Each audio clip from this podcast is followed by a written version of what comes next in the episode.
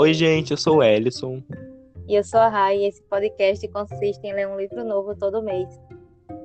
A gente sempre gostou muito de ler e esse foi o jeito que a gente achou de poder compartilhar as experiências que a gente vai ter lendo esses livros com gente fora do nosso círculo de amizade. Exatamente. Além dos livros inéditos, a ideia é reler livros que lemos há algum tempo e ver se continuamos com a mesma opinião agora que nós dois temos uma perspectiva nova sobre diversos assuntos. Sim. E, por exemplo, aqui a gente vai ler alguns livros que eu já li e a Rai não, outros que ela já leu e eu não. Várias variações. Tem livro aqui que nenhum leu, tem livro que os dois vão ler.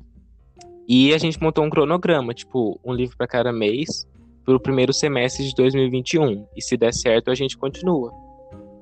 Nós dois queremos muito que esse projeto dê certo, porque ele vai nos incentivar a continuar aquelas leituras paradas ou reler aqueles livros que nós lemos há dois, três anos atrás.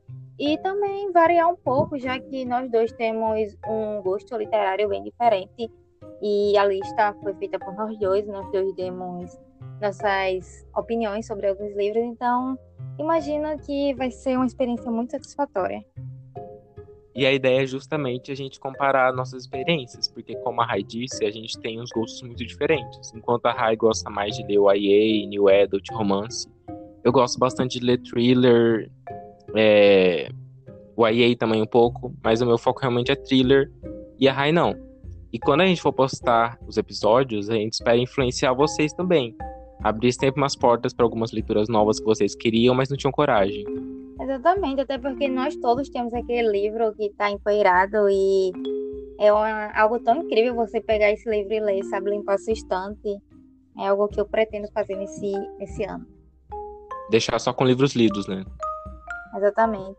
Objetivo. E a gente vai estar tá atualizando o nosso progresso das leituras que a gente vai fazer no nosso Instagram, que é arroba deixa a leitura fluir, e no nosso Scoob, que eu vou deixar o arroba na descrição.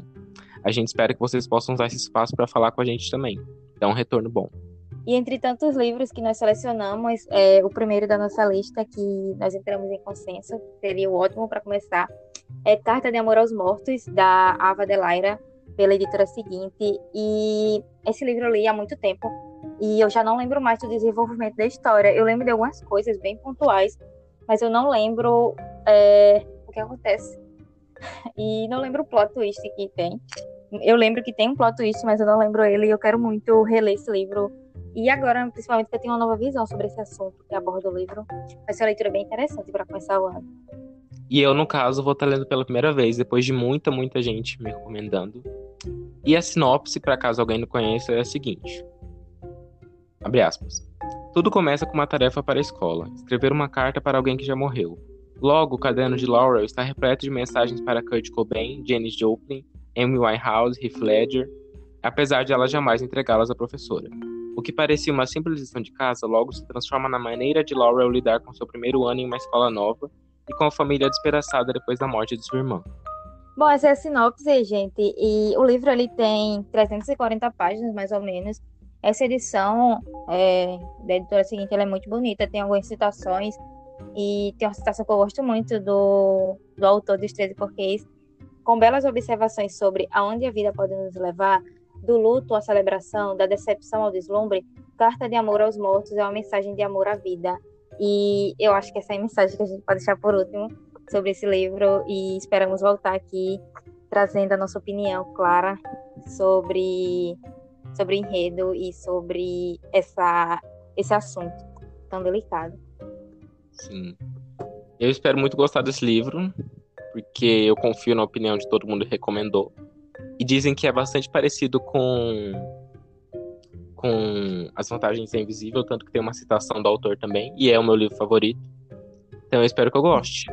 A gente vai voltar aqui no último final de semana de janeiro para falar o que a gente achou. E por hoje é isso. Até o próximo episódio. Contamos com o apoio de vocês. Beijos.